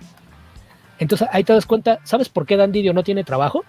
Porque es la clase de imbécil que tenía una de las ciudades más grandes y dijo, no, no, nosotros hacemos cómics para gente de 45 años. pues que, alguien le avise que la gente está comprando cómics para hacerlo salir a niños de 12 o menos. Y ahí es donde está el dinero. Para que tengas una idea, no sé si alguien ubica a Dad Pilkey. Es, un, autor famoso por dos creaciones que son del Captain Underpants y mm. Ay, no, no creo el, el otro es un, perro que es un policía. En español es perrocán, pero no creo que el nombre tiene en inglés. Es, una mezcla de palabras un poquito distintas. Dad Pilkey tiene ocho de los títulos más vendidos en el top 20. Y, y a ver, oye, oye, ¿cuántas copias vendiste de tus tomos el, año pasado? Ah, pues este, si, si, sumo todos mis títulos, pues nada más vendí como 20 millones de, copias. Pues ahí bajita la, mano. Y, y te volteas a verlo y te das cuenta, el verdadero futuro del cómic está en el manga y el cómic infantil, que son justamente las dos cosas a las que ni Marvel ni DC eh, pueden aspirar, porque no, no tienen ni el personal ni, nada que, hacer. Entonces los títulos que más venden son novelas breves como esta que, por ahí nos, están mostrando la imagen, creo que la, subió Waco. Es esta, esta es la novela gráfica más vendida de Marvel o DC en librerías. Y, Marvel sí está varios lugares más atrás porque ellos su, línea de, productos juveniles e infantiles ni siquiera la manejan directamente ellos, o sea, de plano la, la licenciaron. Por ahí seguramente han visto que hay cómics de Marvel que publica IDW, porque IDW sí tiene un, poquito más de personal y editores dedicados a esto. Pero pues sí, es algo que llama la atención. Y pues salió este análisis de, los reportes de ventas, una plataforma que se llama Bookscan, que literalmente la otra diferencia con cómo te, te reportan las ventas de cómics es que no es cuántas compraron las librerías. Este reporte sí es los que ya compró el consumidor. Olvídate cuántas copias tiene cada librería, que es los reportes que solía dar Diamond y lo mismo que hacen las nuevas distribuidoras, que te decían, no, pues esto vendió 50 mil copias. 30 mil están guardadas en las cajas y bodegas de las tiendas de cómics, pero vendió 50 mil copias. No, acá no funciona aquí. Buscan, tal cual, va reportando las ventas hasta que estas son pagadas por el consumidor final. Entonces, estas sí son ventas de adeveras. Y, y sí, lo, que llama la atención es y que, justamente lo, lo, que realmente vende en el mercado son las cosas que la industria ha renegado durante mucho tiempo, hacer cómics para niños para todas las edades. Entonces, sí, sí, no, no deja de llamar la atención que, que voltees a ver y, piensas, ok, entonces, ¿qué es lo que estabas haciendo mal? Que también por ahí Marvel ahorita trae un problema por ahí de, distribución porque ellos tienen un trato de, muchos años con Hachette. Hachette es quien les, mueve la, distribución en librerías y tan no están a gusto que pues ya, ya cambiaron incluso su, distribución para tiendas de cómics, ahora la están haciendo a través de eh, Random Penny House y, seguramente en cuanto vence el contrato con Hachette le van a dar todo a estos y, seguramente van a, tratar que, que ya que las dos editoriales sí, sí están dispuestas a pues probar a ver cosas para, para niños, pero como que de repente se les olvidó que los superiores nacieron como un género que iba enfocado justamente a los niños y lectores jóvenes, de entretenimiento familiar, y, de repente se, se, dejaron convencer por estos niñombres que dicen, no, no, queremos historias más maduras y con sangre y sexo. Y no, si, siguen bajo esa premisa, van a, terminar por, por irse a la quiebra, porque eso, eso no es el, futuro del cómic. El futuro del cómic está en, voltear a ver a, los niños que algún día van a crecer, entonces ve, pensando en de dónde vas a sacar nuevos lectores. El Capital Calzones a mi sobrina le gustaba, le gustaba la película, no sabía que era cómic, dice Alberto Palomo. Yo, yo tenía entendido, yo no me lo ubicaba porque, porque serie animada también, ¿no? Sí, para Netflix. Son producciones de DreamWorks. Recuerdo como los espectaculares así en Reforma. Creo que hay varias películas y aparte está la serie. Ah, ok, ok. Y ya para cerrar una pregunta de un Chef Rock. Dice, una página de cómics subió una lista de los 50 cómics más vendidos de DC y Marvel. Y sí apareció una historia de Batman como la más vendida. ¿Qué se toma en cuenta o cómo saber cuál es la real? Es que justamente eso, el problema es que las ventas de cómic al mercado directo, que son las tiendas de cómic, no cuentan cuando se lo venden a los lectores, es las que le vendían a la tienda. Entonces ahí está el problema con que mencionábamos de las variantes estas que son como incentivos, porque a lo mejor una tienda grande, a lo mejor una tienda grande tiene 25 suscriptores al título de Batman y te dicen, no vamos a tener una portada exclusiva de boceto de Jim Lee, pero te vamos a dar una copia por cada 100 que me pidas. Entonces la, tienda hace cuentas y le dice a sus clientes, oye, ¿quieres esta portada de Jim Lee? Sí, pues te la puedo vender, pero te, la tengo que dar en tanto. Y entonces hacen sus cuentas y dicen, ok, para, para mis eh, clientes necesito ocho portadas de estas, pero si quiero ocho portadas de estas, tengo que encargar 800 copias. Entonces encargas 800 copias, las pagas, ya tú ahí amortizaste con el precio al que vas a vender esas portadas, pagaste esas 800 copias, pero tú tienes 25 suscriptores. Entonces, entregas esas 8 y te quedan 17. Vamos a suponer que esos mismos 8 quieren también la regular. Compra la regular y la de Jim Lee. Aún así, moviste 25 copias. ¿Qué haces con las otras 775 copias? Las guardas en cajas. Y, esas, y esos cómics que están guardados en una caja en una tienda de cómics ya se reportaron como vendidos. Claro. Entonces, cuando tú listas de los cómics más vendidos, ya sea de, Diamond o de las nuevas distribuidoras que, abrió DC o, quien, quien, más que le venda tiendas de cómics, son engañosos, porque es lo que le vendieron a las tiendas. No, es que tengan un, no hay un lector detrás de ellas, ¿no? No hay un dueño final lector. Entonces, e, esa es la diferencia y esa es la razón por la que cada año, siempre este reporte sale varios meses después de, terminar el año. Nunca lo vas a ver antes de marzo o abril, es cuando generalmente aparecen por ahí los, los primeros reportes y empieza la, gente a hacer análisis. Y, por eso es que, lo tardan, porque pues es recabar toda la información, reunirla y hacer los reportes de cómo estuvo, cómo se dieron, porque te digo que esto incluye las ventas tanto en, en outlets digitales como en tiendas físicas pero como lo que hace esto es, digo que se llama busca en el sistema, realmente lo que te está reportando son las ventas al consumidor final. No, no es nada que esté en librerías, nada que esté guardado en bodegas, son cosas que la gente compró para leer, para regalar, para lo que sea, pero que la gente ya compró y se llevó a su casa. Esa es la, gran diferencia entre los números que reporta una y los que reporta la otra. Además de que cuando ves las cantidades es absurdo. Eh, volviendo al caso de, de Palki, para que te hagas una idea, la última vez que, sacó uno de los tomos de, no, me acuerdo ahorita cómo es, creo que es Cop Dog en, inglés, Perrocan se, se llama en, español, el, último tomo que sacó de, esa serie de novelas gráficas, así que acá te dicen, no, pues es que como, como estuvieron muy bien las órdenes, este cómic se va a lanzar con un, tiraje de 100.000 ejemplares, ¿no? Que, te espantan, ¡ay, 100.000 ejemplares! Cada vez que sale una nueva novela de Daft Pilkey, el tiraje inicial de la novela gráfica es de 5 millones de copias. Entonces, el día que Marvel lo dice y me pueden decir que pueden hacer eso, me avisan.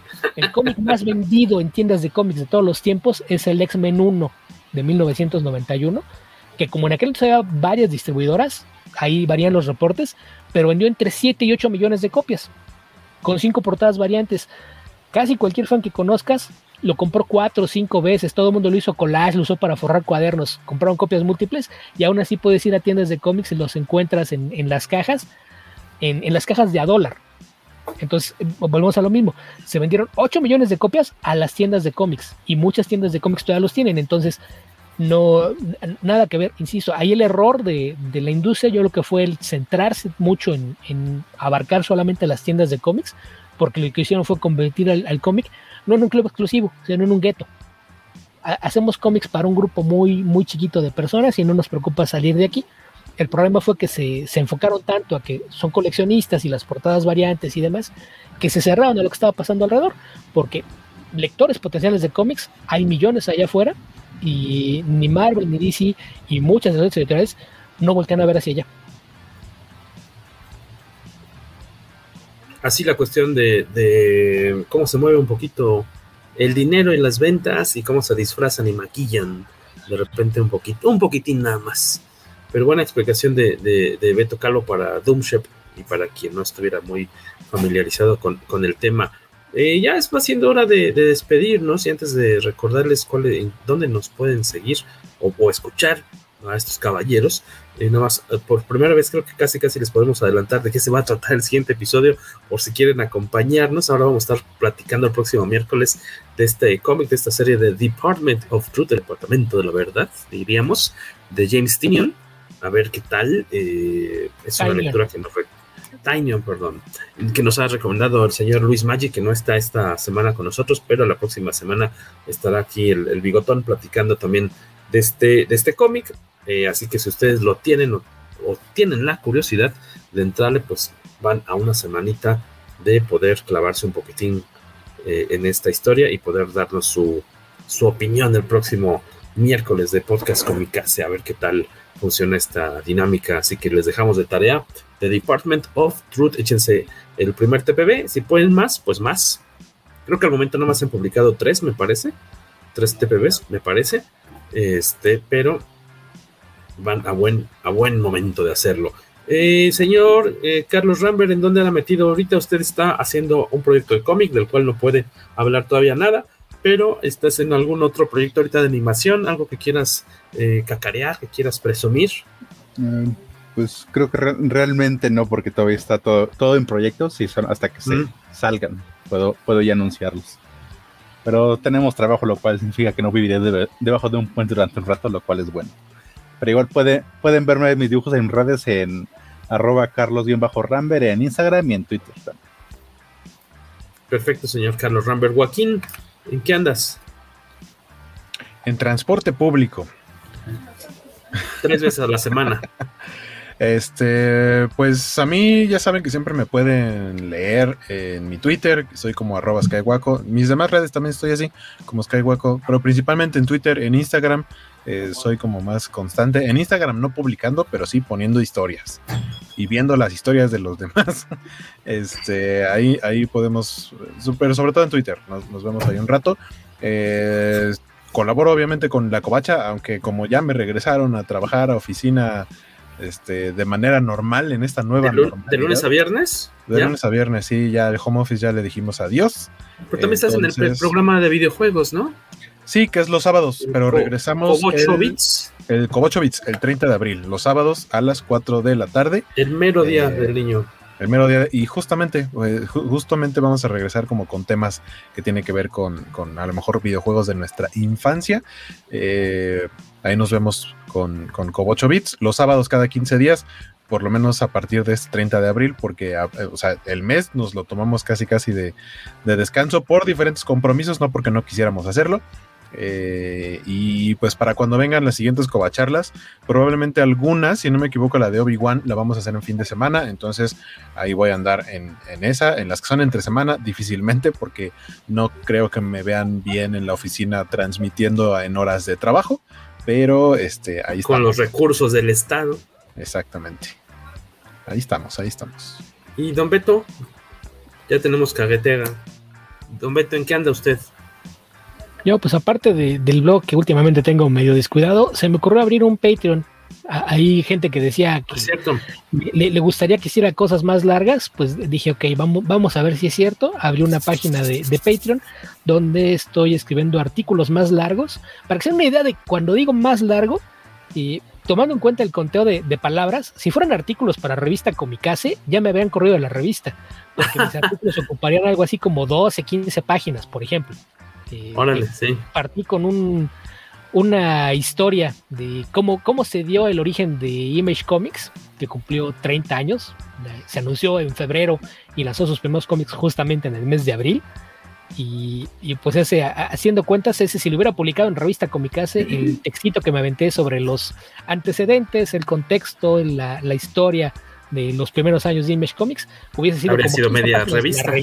Media revista. Sí, media revista pues la idea es, eso, tratar de tener al menos cuatro o cinco textos nuevos cada mes y todos de, extensiones variables dependiendo del tema, pero pues por ejemplo de las cosas que, he escrito en, las últimas semanas, aparte de ese de, Image Comics, y ya puse por ahí uno de, de, Nosferatu, estoy ahorita dándole la última pulidita uno sobre los 25 años de Buffy, y, y varias cosas también de cómic. Por ahí mucha gente que me decía que extrañaba los, los artículos de, que escribí para Planetary, los, abrí y dije, ¿por qué los extrañan? Estaban bien, bien, cortitos y bien escuetos. Esos los compartí de forma gratuita. Si entran también a la página de Patreon, esos sí pueden leer sin tener que suscribirse a la página. Pero esos mismos temas decidí hacer versiones expandidas. Entonces, en lugar de, ese material que era para sí, lo, metemos en una página como relleno en el cómic de, de, las sesiones de Editorial Beat pues ese, ese mismo tema fuera de, de expandirlos y hacerlos ya en, en, versiones un poquito más actualizadas y en forma de, los mismos temas. Eso lo estoy dejando más o menos uno al mes. Y la próxima semana pues subiré el, texto original que apareció publicado en el número 3 de Planetary y unos días después le seguirá la versión corregida y aumentada. Perfecto. ¿Y cómo, entonces, cómo, es el, la eh, dirección del Patreon? ¿o? Es patreon.com diagonal guía ficcionauta. Todo de corrido y ficcionauta con X. Es así como, como lo encuentran. Además de que generalmente cuando pongo algo nuevo lo, pongo en mi Twitter, que es albion2112. generalmente por ahí lo pongo. También puse una cuenta de Twitter supuestamente para este proyecto que lo encuentran así también como guía ficcionauta. Y generalmente lo, lo retuiteo es así como para anuncios, avisos, de repente recordatorios de efemérides y cosas por el estilo pero pues eh, más que limitarme solo a cómics, pues por allá sí hay cosas de cine, televisión, libros y cómics. Ok, perfecto, buena recomendación. Sí, he estado viendo que has estado publicando en, semanas recientes estos, estos artículos y ahí te pueden, pueden darle seguimiento, señores, para quienes nunca tienen suficiente Beto Calvo, ahí, le pueden encontrar. ¿Y cómo se llama tu, pod, su, tu podcast, Tocayo? Dice Alberto Palomo. Igual, ya ficcionauta que ahorita hay dos episodios, el tercero debe aparecer en Patreon el viernes o sábado y el lunes se libera en el resto de las plataformas. Pero aparte obviamente de, del tradicional, ¿no? Ah, sí, lo de Comic Verso es aparte, o sea, Comic Verso sigue cada, semana su episodio normal, pero de, dentro de Ficción Data, pues igual es comentar algunas notitas y comentarios rápidos de series, películas, libros o cómics que haya leído en días recientes. Señores, pues hemos llegado al fin de este episodio. Muchas gracias por habernos acompañado. Todavía no nos hemos, hemos tenido oportunidad, ya lo haremos en, otro, en otra ocasión, de platicar cómo va avanzando, qué tal les está pareciendo Moon Knight. Este, ya estás que es, que es la cuarta semana, ¿no? De, la serie, si no me equivoco. Estrenó el cuarto episodio, quedan dos. Ya está, ya está muy cerca de terminar, o a lo mejor esperaremos a que se acabe. Pero este, hoy, de hecho, hoy es día de estreno, ¿no, Guaco? Hoy es Hoy que estamos grabando, miércoles, hoy. Anoche, porque recuerden que se estrenan a las 2 de la mañana. De la mañana. Este, ya, ya está el cuarto episodio, para que lo vean, faltan dos. Y justo el día del estreno del último episodio de Moon Knight, por lo menos aquí en México, es el día que se estrena Doctor Strange and the Multiverse of Madness. Coinciden. O sea, te vas, eh, pero se estrena en la madrugada el último episodio y ese día en la noche se estrena Doctor Strange. Pues no en la noche porque hay funciones desde temprano, pero sí. Ah, bueno, tienes razón. Es que esta no tiene estreno de medianoche, ¿verdad? No, no, desde la pandemia ya no han hecho estrenos de medianoche. se están armando. Entonces ahí la, recomendación de Waco para que tengan, no sé si ya, ya haya comprado sus boletos, Waco ya los compró y por eso lo queremos mucho. Y hay que preguntarle cuánto fue de los boletos, por cierto. ya regresó Better Call Saul, estamos muy contentos, ahí píquele, ya hay dos episodios y si no lo han hecho, pues muy mal por ustedes. Este, esa es la recomendación papita de la semana. Eh, el caballo en Twitter, me despido también. Muchas gracias a Carlos Rambert por haber estado acá esta noche. Sígale dando, sígale dando, señor Guaquito, muchas gracias. Beto Calvo, gracias de nueva cuenta. Eh, nos escuchamos la próxima semana en lo que ya será el episodio 232. Gracias a los que pasaron por aquí a apoyarnos, a platicar un ratito con nosotros en un episodio más del poderoso podcast Comicase. Cuídense mucho, buenas noches. Abur.